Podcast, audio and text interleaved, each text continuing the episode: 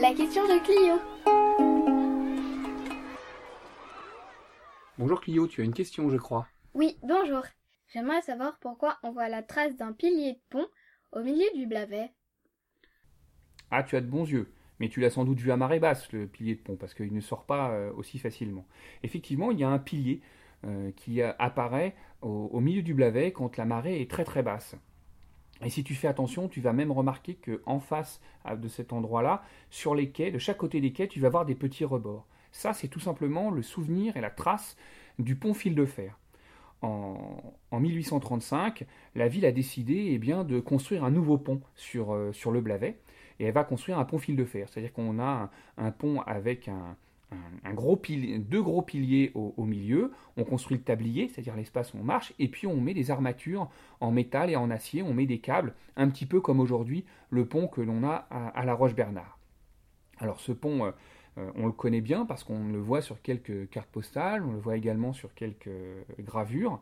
Euh, le seul souci, c'est qu'on se rend compte, euh, une fois qu'il est terminé, hein, deux ans après, puisqu'il est inauguré en, en 1837, on se rend compte qu'il est trop étroit. En fait, le- l'espace entre, les, entre, le, entre le pilier, entre les deux piliers, euh, permet une circulation extrêmement difficile.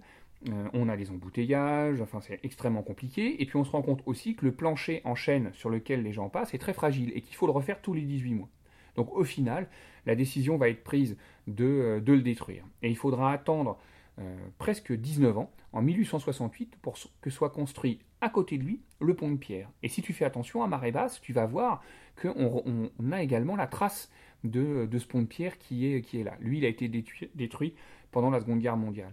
Et d'ailleurs, il est assez facile à repérer. Celui-là, c'est plus facile à repérer parce qu'il y a euh, des petites bouées rouges qui indiquent son, euh, son emplacement. Et puis, il existe même des cartes postales du début, euh, du- de la fin du 19e siècle où, euh, où on voit eh bien, euh, côte à côte le pont de pierre et, euh, et le, pont, et le pont fil de fer.